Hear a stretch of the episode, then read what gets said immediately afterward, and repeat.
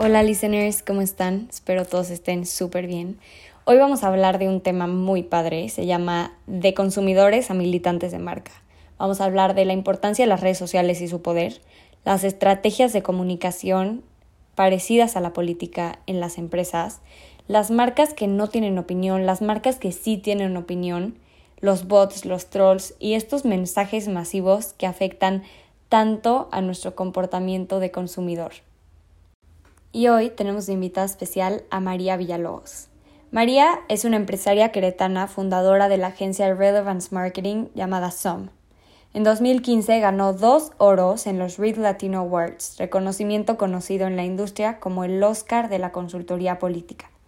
Los premios fueron en las categorías Mejor campaña redes sociales en Internet, medianas y pequeñas audiencias, por la Alcaldía de Querétaro y Mejor campaña electoral, medianas audiencias, por el mismo caso. Sus estrategias para redes sociales fueron determinantes en la victoria electoral de los respectivos candidatos. También lidera desde su agencia las campañas digitales de marcas como Michelin, Costco, Tec de Monterrey, entre otras. Igualmente encabezó la exitosa campaña digital para Lele, la muñeca de artesanía queretana que le dio la vuelta al mundo, en conjunto con Coordinación de Comunicación Social del Estado de Querétaro. María, muchísimas gracias por estar aquí acompañándonos hoy. Me encanta porque creo que va a ser una plática muy buena y desde el punto de vista de una experta como tú. Muchas gracias por estar aquí y te paso la palabra. Hola Georgie, muchas gracias a ti y a toda tu audiencia. Sé que tienes un mercado bien interesante, este, una audiencia, un target interesante. Gracias por invitarme y sobre todo hablar de este tema que se me hace súper apasionante, que es de, el tema de la militancia de marca, ¿no? Que es algo tan nuevo, tan importante y que las marcas están cortando las venas porque no le entienden a la narrativa de hoy. Exactamente, como dices, es un tema súper nuevo y siento que hoy en día si una marca no lo tiene presente, no prospera y no hay forma de avanzar en ese sentido. Entonces me encantaría empezar con las preguntas. ¿En qué momento crees tú que empezamos a experimentar un mundo donde las marcas sí o sí tienen que tomar una postura? Mira, la verdad es que siempre las marcas con postura, y, me gustaría primero definir qué es eso, ¿no? O sea, las marcas, todas las marcas cuentan algo, todas las marcas tienen una gestión de comunicación que cuentan algo. El, tema es que puedes tener una narrativa muy flat en la cual eh, pues cuentas tus beneficios, tus atributos, tu propuesta de valor en cuanto a lo que ofreces en el producto, basarte en el producto, pero cada vez más estamos en el mundo de, de no tanto la infraestructura, sino la superestructura, en el mundo de las ideas, de las causas y demás, ¿no? Entonces, digamos que es una evolución de la narrativa de las marcas, donde eh, al consumidor y sobre todo a la gente de tu generación, a los centennials, a los millennials, ya no les basta con eh, tener atributos de de propuesta de valor tipo precio eh, o diferenciadores eh, en cuanto a eh, funcionalidad, etcétera, ¿no? Sino que quieren tener marcas mucho más comprometidas. Esto sucede cada vez más. La pandemia ayudó y ahorita voy por partes, pero sucede cada vez más porque, la, primero porque ya hay muchísima muchísima competencia. Segundo, porque las nuevas generaciones son mucho más conscientes, ¿no? Yo les llamo la generación este, de, la revolución de las conciencias, ¿no? Es, es, es, es, gente mucho más, cada vez más consciente. Claro. Y se interesa mucho en, en, lo, en lo que consume, ¿no? Entonces, eh, algo que ha sucedido es que se ha perdido el, eh, la credibilidad en las, en las figuras que solían eh, defender nuestras causas, llámese gobierno, políticos, instituciones, medios tradicionales, periodistas, etcétera, ha bajado y ha perdido muchísima credibilidad y eso ha hecho que las marcas eh, se vuelvan esa, tengan ese espacio para volverse esa autoridad eh, en causas. Desde hace mucho existe la, la responsabilidad social y no quisiera que se confundiera, ¿no? O sea, la postura de marca es muy difícil, muy diferente a la responsabilidad social. La responsabilidad social es, por ejemplo, colaborar económicamente o de cualquier manera con una causa. Sí. Y la postura de marca es distinto. La, la, lo que espera la audiencia de la de la marca es eh, una resonancia, una caja de voz, una, espera una marca que comparta y que exponencie su mensaje. No, nadie espera que Tecate eh, resuelva el problema del muro, ¿no? Eh, lo que espera es que tenga una postura, ¿no? Y que le exponencie la voz de los que piensan en eso, por decirte algo. Eh, con la pandemia, ya para resumir, llegar a, tu tema, o sea, a la pregunta es, pues hemos, ha cambiado por las nuevas audiencias, ¿no? Para los centennials hoy es más importante lo que proteges que lo que vendes. Entonces se ha vuelto algo muy, muy importante. La pandemia viene a ser un tema interesantísimo, ¿no? La pandemia eh, nos aísla, pero al mismo tiempo nos conecta en lo individual y nos genera eh, un, sentimiento de ir a lo más básico, a lo más personal, a lo, a lo importante, digámoslo así, ¿no? Eh, hoy ya sabemos que los magnates no salvan vidas, pero sí los doctores o las enfermeras, ¿no? Eh, regresar a lo que es realmente básico, a lo que realmente importa. Entonces esto aflora en, en, las marcas. Recuerda que las marcas no son más que un, un, un, un espejo, una proyección de las sociedades, ¿no? De su mercado. Claro, y tal cual como dices, eh, toman un, o sea, toman una postura ante un problema social, no tanto como una responsabilidad, porque bueno, una responsabilidad puede ser el cuidado al medio ambiente o que se preocupen más por donar cierta parte de, de sus ganancias, ¿no? A alguna causa. Pero no, tomar una postura sí es diferente y creo que hoy en día me incluyo como que hasta se lo exigimos a las marcas. Si ves que una marca no reacciona, el mismo consumidor se lo exige. ¿Por qué no estás reaccionando? Totalmente. Entonces creo que igual ha sido súper importante y creo que también las marcas, y, y, más adelante vamos a hablar de eso, pero las marcas que no han tomado esas posturas sí se están quedando atrás y sí han perdido muchísimo mercado por lo mismo. Entonces, pasando a la siguiente pregunta, ¿qué le pasa a estas marcas que no toman una postura o algún lado? ¿Pueden sobrevivir siendo neutrales o no? Bueno, bueno, sí, claro, hay marcas impresionantemente grandes con una inercia enorme de muchísima antigüedad, ¿no? Este, que deciden no tomar posturas, le tiene todavía mucho miedo. A mí tengo clientes que me dicen, es que tiene mucho riesgo. Yo creo que tiene más riesgo no tomar posturas. O sea, ¿qué pasa? Tú tienes una marca con un, con un, con un mercado actual, ¿no? Con el que puede estar bien. Sí. Eh, el tema es que si tú no creces ese mercado hacia las nuevas generaciones, tu marca se hace vieja, se hace poco competitiva y no generas un nuevo mercado no voy a decir el nombre, pero por ejemplo, una marca muy grande de cereales, por ejemplo, ¿no? Es una marca muy neutra, decidió no tomar ningún tipo de postura en el tema social y de pronto se ve con competencia eh, hormiga de una manera brutal en cuanto a, producto por todos lados, ¿no? Este, y entonces, ¿qué pasa? Tu consumidor nuevo dice, bueno, pues esto me da mi mamá, pero yo prefiero esto porque eh, eh, tiene, tiene todo, todo lo que a mí me interesa que se defienda, ¿no? Y esta otra marca no. Entonces hay deserciones de marcas. Exacto. Eh, en las nuevas generaciones de decir, pues me encanta, pero me voy porque no, me, me, yo no voy a militar en esto que no comulga conmigo. Prefiero incluso comerme algo que probablemente esté más caro o no me guste tanto, ¿no? E, e, ese es algo, ese, ese, ese riesgo de decir, pues eh, los centennials son muy así, pues no me da tanto placer, pero el placer lo agarra de defender mi causa, ¿no? Entonces... Como orgullo, hace cuenta. Haz de cuenta, como un orgullo, es un tema de una militancia, entonces se me hace súper interesante y, y sí, o sea, yo sí creo que a largo plazo las marcas que no tomen posturas, van a tener una, una problemática de mercado y se van a acabar, y se van a acabar eh, o haciéndose muy pequeñas o desapareciendo. Yo sí creo eso.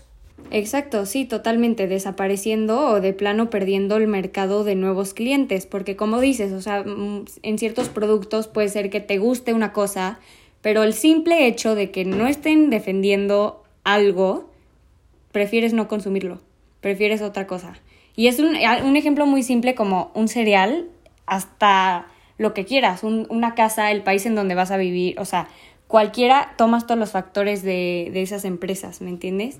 Totalmente. En cosméticos es muy claro. En cosméticos y en ah, ropa, ¿no? En cosméticos y ropa es como, no, pero este, yo tengo una hija, creo que la conoces, Georgie, ¿no? A ver, sí, este, María. María, ¿no? Este, no, pero a ver, eh, eh, no hace pruebas en animales o y es eh, el tema laboral, ¿no? Es pagado el trabajo, no sé qué, y es no sé cuánto. Tiene un chorro de lecciones y hay tiendas que le encantan, pero que ya ni entramos, porque de entrada dice, no voy a entrar ahí porque prueban animales. Para mi generación eso, Georgie, es de, ¿what? ¿De qué hablas? Sí. Pero para los millennials y para los centennials, o sea, es cada vez más claro y más firme. Sí, no. Y mira, así tomando un ejemplo de ropa, ¿no? Cuando Tommy Hilfiger salió a decir que él no hacía ropa para mexicanos ni para negros, tal cual, así su frase, ¿no? ¿Qué tal?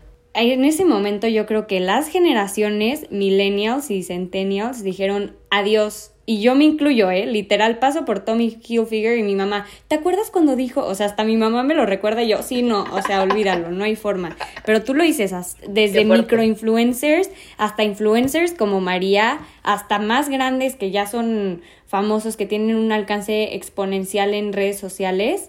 Ya todo se trata de esto, ¿me entiendes? Y todo es tomar el lado y ver más allá de solo la, de lo que ofrece la marca. Cañón. Es, es todo un tema ese asunto. O sea, a mí me sorprende muchísimo. Todavía acaba de pasar, ahorita que dices de ropa, eh, esta marca que se me hace súper padre, que es Doll Kills. Doll's Kill. No me acuerdo. María a veces ha comentado esa, ¿no? Ha hablado. Sí, o sea, creo que en, en el tema ahorita de, de, de la bomba de, de racismo por el, el asesinato del afroamericano, este, pusieron unos policías fuera de su tienda y les fue como en feria, o sea, tuvieron muchas críticas, cuando es incluso algo de alguna manera razonable si te van a destrozar tu tienda, ¿me explico? Este, y aún así es, fue muy duro, ¿no? Los, los, los, los, las nuevas generaciones son muy, muy rudos en, en qué van a consumir y cómo, ¿no? Entonces, este, sí, sí es importantísimo, importantísimo. Exacto. Y ahora, ¿por qué crees que este tipo de comunicación se parece un poco a la comunicación que se lleva en la política? Si, si lo empezamos a comparar, la comunicación de estas marcas con la comunicación política. Fíjate que eso es eh, eso es súper interesante. Yo tengo una agencia de comunicación digital y siempre he tenido dos áreas. Eh, comunicación política y comunicación para IP, le llamamos nosotros, ¿no? Eh, en la comunicación política, el asunto de las causas, el, asunto de ser muy cuidadosos con los mensajes, eh, el, tema de tener protocolos de crisis, ¿no? Eh, el tema de tener conversación y tal muy establecida, ejes de comunicación, mensaje, o sea, en un político es una marca que habla, ¿no? Eh, y tiene que, tiene que cuidar mucho es, muchas, muchos mensajes y muchas fibras. Y vive de la crisis, ¿no? Vive de, de que de repente es, ya me están golpeando por esto, eh, ya me equivoqué, dije esto, me tomaron un video y salió esto. Y eso pues bueno, nosotros lo veíamos en la política todos los días, ¿no? Eh, y hoy a mí, a mí me sorprendió y por eso empecé a hablar de este tema, porque mis clientes de IP, ¿no? Mi socio se encarga de la IP y yo me encargo de la parte política. Entonces, cuando mi socio me empezó a decir, oye, ayúdame porque un cliente de IP trae una crisis horrible, o le subieron un video donde dice que tal cosa, o entonces empecé a darme cuenta y mi socio, ¿qué onda? O sea, necesito que te vengas y me ayudes a, a desarrollar un protocolo de crisis para IP porque este está viendo todo este tema las causas y tal. Entonces dijimos, claro, entonces, a nosotros nos funcionó mucho con nuestros clientes aplicar la experiencia que ya teníamos en, en, en los manuales de conversación, les llamamos nosotros de política, los adaptamos a los manuales de conversación de marca. No sé si me estoy explicando. Sí, sí, sí, totalmente. Entonces, eso fue lo que antes no nos pasaba que nos explotaran crisis y crisis de IP, ¿no? Entonces, de repente es como que es que le sacaron un video al dueño que se fue de cacería. Haz de cuenta. Eso es un, antes no importaba. Eso antes no importaba. No, y ahora Exacto. es algo. Exacto. Y ahora te puede tirar la empresa, Ajá. ¿no? Sí, entonces este tipo de comunicación, por eso es que se parece tanto a la de la política, como dices. Hoy en día con tantos eventos pasando que afectan a la marca, igual pasa con la marca personal.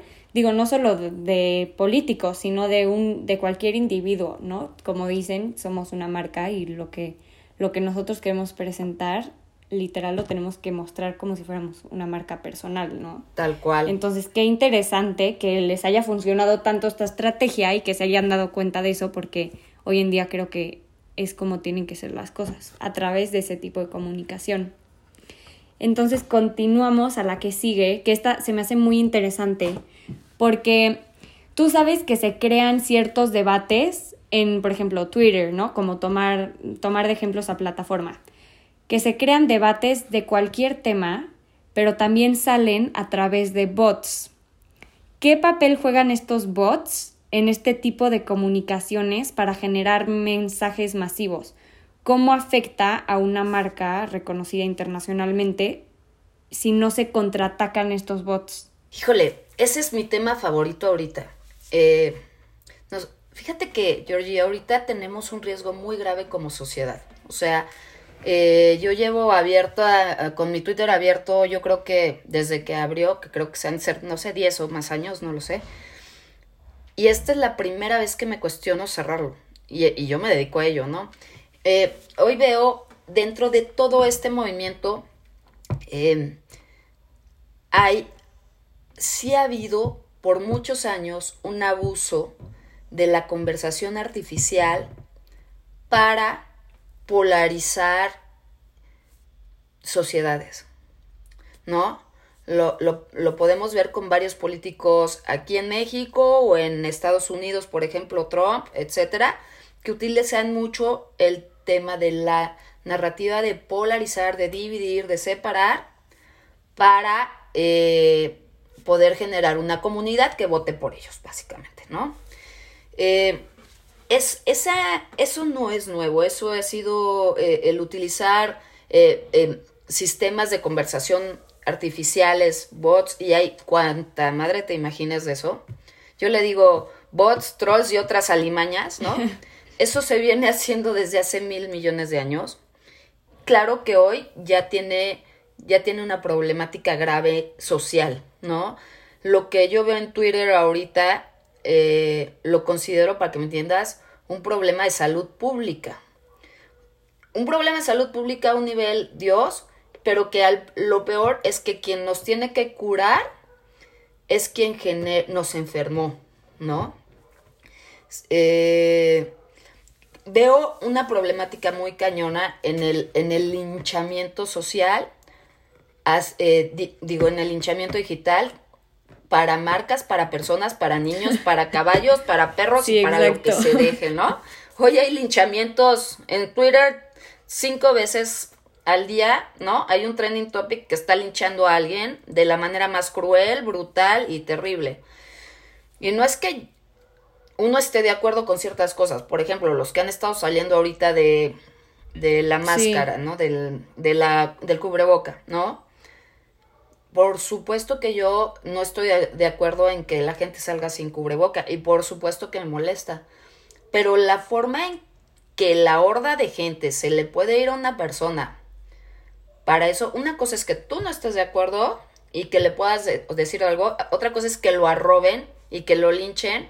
Hay gente que se ha suicidado, hay gente que se ha quedado sin trabajo, hay gente que la han atacado con ácido en la calle. Sí. Hay gente que, o sea, hay un montón de casos, ¿no? Hay marcas, empresas que han tenido que cerrar por un linchamiento, gente que se ha quedado sin trabajo dentro de, esas empresas, ¿no? Problemas que si bien son problemas, que no te se ponga el cubreboca, se vuelven triples problemas, ¿no? Triples problemas. Eh, entonces, definitivamente yo creo que aquí hay varios puntos. Este, uno, el discurso que se nos viene dando, que es el de la superioridad moral, que es peligrosísimo. La superioridad moral, esta parte de yo soy superior moralmente a ti y entonces no importa lo que haga, a, ver, voy a ponerte un ejemplo. Hay una diferencia entre un delincuente que sale y rompe el vidrio de una tienda, un vándalo, es, ¿no? Y otra es una horda de gente que sale y rompe una tienda, pero la por porque porque una causa, ¿no? La diferencia, la diferencia está entre la gente que va por una causa cree que romper el vidrio está bien, cree que asesinarlo está bien, cree que lincharlo está bien, cree que señalar a una mujer de la manera más infame está bien. ¿Por qué? Porque no piensa como yo y yo tengo la verdad absoluta y merece ser linchado. Para mí son los nuevos linchamientos, los linchamientos, eh, los linchamientos modernos, ¿no? Como, como cuando amarraban a la gente en la plaza pública y todos le pegaban, ¿o no? Este, así, esto se ha vuelto eso y me parece de verdad de un riesgo brutal, Georgie. O sea, de verdad me, me aterra lo que veo en Twitter. Cómo destrozan vidas, cómo destrozan personas, cómo... Carreras, todo. carreras, ya, y, y, bloquea este. Y cómo se ponen todos de acuerdo para, para ser crueles. No estoy de acuerdo y no neces o sea, y no porque esté de acuerdo con todo lo lo que puedan hacer mal o bien otros, pero considero que tenemos que partir de que no tenemos la verdad absoluta. Ahora, los trolls, los bots y todo esto, todo eso es tecnología y son herramientas. Twitter, por ejemplo, ¿no? Eh, a ver, Twitter, tú puedes agarrar, es una herramienta, tú puedes agarrar un pico y construir una casa o puedes agarrar un pico y destrozar una casa. Es ¿Qué sociedad está haciendo, cómo está utilizando la sociedad Twitter y por qué? ¿No? Claro que creo que Twitter podría ser mucho más en cuanto a reglas, ¿no? Creo que hay otras redes sociales que han hecho mucho más. Eh, pero, pero más bien es hacia afuera, es como, es como si un tipo agarrara un pico y matara a alguien y tú quisieras juzgar el pico, ¿no? No, es, ¿qué, qué, está, ¿qué estamos haciendo mal? o cómo nos están manipulando para creer que tenemos la verdad absoluta de las cosas, ¿no? Y te lo digo porque también con gente de tu generación hablo mucho y, y de repente hacemos discusiones de, oye María, pero, pero es que si no salimos y rompemos las calles y es que entonces, y es una discusión muy grave, ¿eh? es, es, o sea, es más, si yo la pongo en Twitter, seguro me hacen pomada, ¿no? Pero, eh, este, le dices, ok, o sea, Estoy de acuerdo, pero los grandes cambios se han hecho desde la conciencia. ¿Cuáles son los cambios en los que yo creo? En los que, los que están haciendo ustedes de lo que hablábamos al principio, ¿no? No consumo esto, no hago esto, no.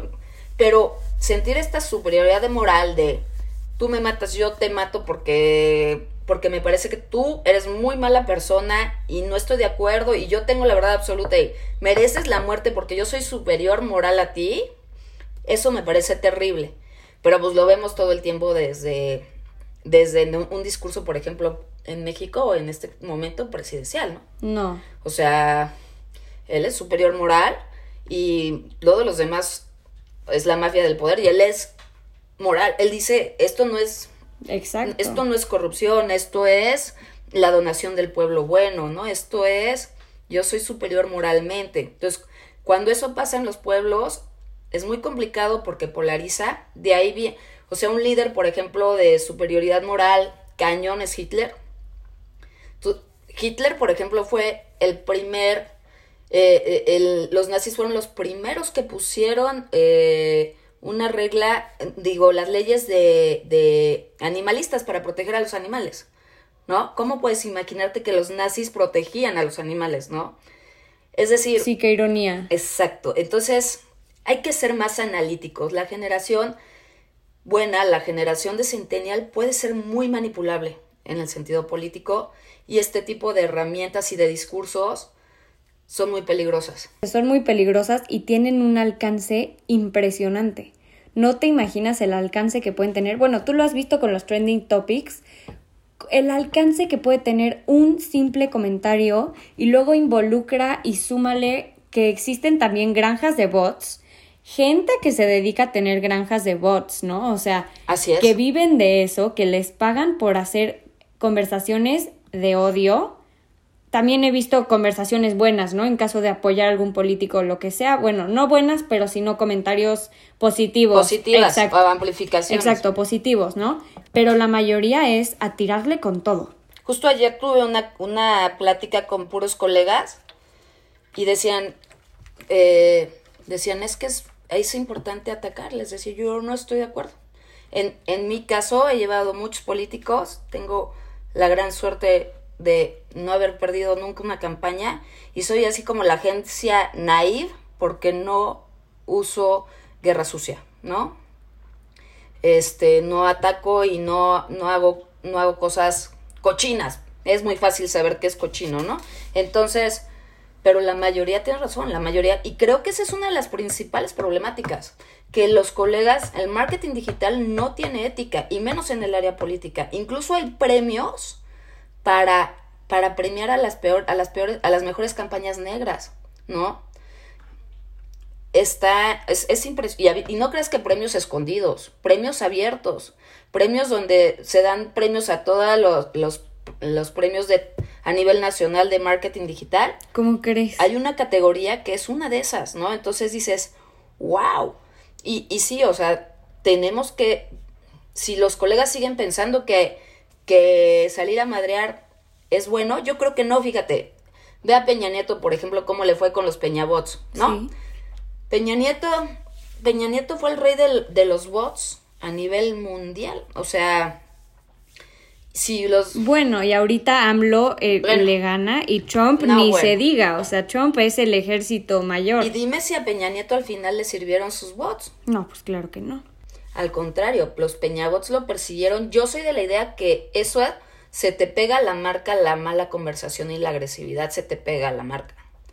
Y que al final te acaban estorbando. Tengo muchísimos ejemplos de eso. Pero no sé por qué los colegas, muchos siguen pensando que hay que es, es como darlo por hecho. No, es que sería yo muy hipócrita si te dijera que no lo hago. Es que hay que hacerlo. ¿Quién dice que hay que hacerlo? Habría que ver si estas generaciones quieren escuchar sus mamadas en buena onda. Pero bueno, Siento que en esta pandemia, si incluimos eso, nos hemos vuelto mucho más conscientes de todo lo que está pasando alrededor y te enteras de todo al minuto porque estás todo el tiempo ahí, estás en redes sociales, estás conectado, estás viendo qué está pasando en el mundo con tu simple teléfono a un paso literal, a un clic. Entonces, por eso mismo también nos hemos vuelto mucho más. Siento que al principio la pandemia como que lo aceptábamos, aceptamos ese tipo de discusiones y conforme pasó el tiempo, muchos ya nos echamos para atrás. Ya fue demasiado, ya fue demasiado odio, demasiados bots, demasiada conversación innecesaria, odio, nivel que hasta te dan ganas de borrar redes sociales, como un Twitter, por ejemplo. Así es.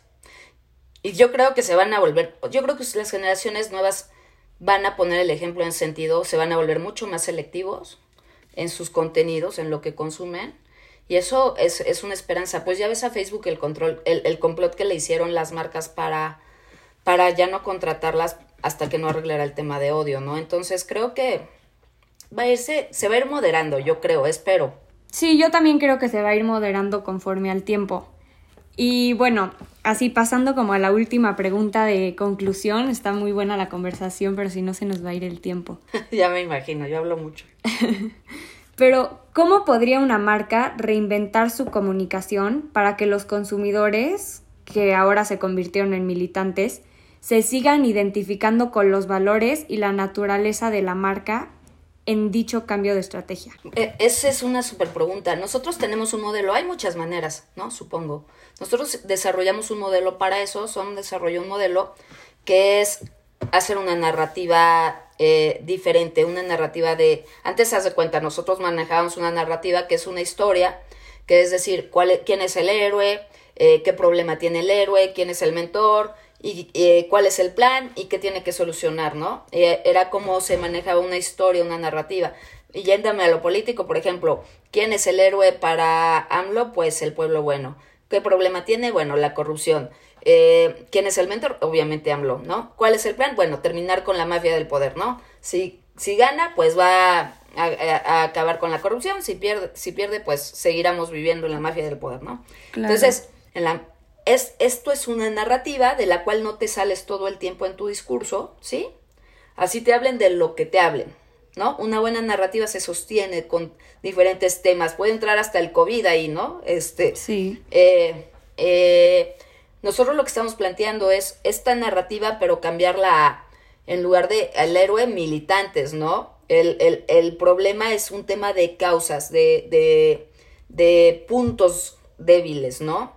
Eh, en el tema de el, el, mentor, nosotros ponemos quién es la voz, quién es el líder, quién es el gritón, ¿no? Y, este, y cuál es el plan para, para, para clamar el claim. En lugar, por ejemplo, de slogan se desarrolla un claim, que es un claim que es el de Nike tiene un gran claim, ¿no? Es, es de las primeras marcas con posturas, ¿no? Just do it, just do it. Entonces, haz de cuenta, él, eso no es un eslogan, es un claim, es un clamor, es un grito, es un grito de, de guerra de militantes del deporte, ¿no? Entonces, es plantear una nueva narrativa mucho más, pues mucho más comprometida con, con, con una marca, ¿no? Y no tanto con un producto. Otra vez, pensando en una audiencia que prefiere lo que proteges que lo que vendes. Ok, exacto, o sea, como reinventar, hace cuenta su mensaje o reforzarlo. Exacto, hay que, hay que estudiarlo, porque también si se ve falso, pues está chafa, entonces hay que estudiarlo muy bien, gestionarlo, incluso revisar hacia atrás, ¿no? Eh, porque ya sabes que no falta que sales con algo y de repente Oye, pero hace seis años dijiste que, ¿no? Así son, así son. Sí, te sacan cosas, o sea, mira, aquí está la prueba que hace seis años lo dijiste, o sea, sí está impresionante reinventarlo, como dices, de una forma mucho más estructurada, yo creo, ¿no? Como más fuerte. profesional. Ajá, profesional, estructurada. Así me y bueno, ya se nos acabó el tiempo, pero me encantó esta conversación, estuvo buenísima. Si no me cabe la menor duda que eres súper profesional en este tema, sabes demasiado, toda una experta. Igual, Georgie. Ay, gracias, Georgie. Qué linda que me invitaste. Me encantó a mí también. No, muchas gracias por estar aquí, María. Y si te quieren buscar en redes sociales para preguntarte algo, lo que sea, si quieres, se las compartimos en la descripción del podcast para que ellos te puedan buscar y también tu agencia de mercadotecnia que es SOM, ¿no? SOM Marketing. SOM Marketing, sí, claro, por favor, sí compártelas y a la orden para lo que quieran. Súper, neta, me encantó esta conversación, qué padre que podamos, que, que pudimos hablar de consumidores a militantes, es un tema muy importante y creo que todos los que no estén conscientes deberían de estarlo y los que ya estén, pues les servirá mucho más. Muchísimas gracias por invitarme, estoy muy contenta y ya hablaremos en otras ocasiones que me vuelvas a invitar. Sí, van a salir otras oportunidades para platicar de temas también muy interesantes como el de hoy. Por mientras, listeners, espero todos se cuiden mucho. Nos vemos a la próxima y muchas gracias, María. Gracias, Georgie. Bye bye.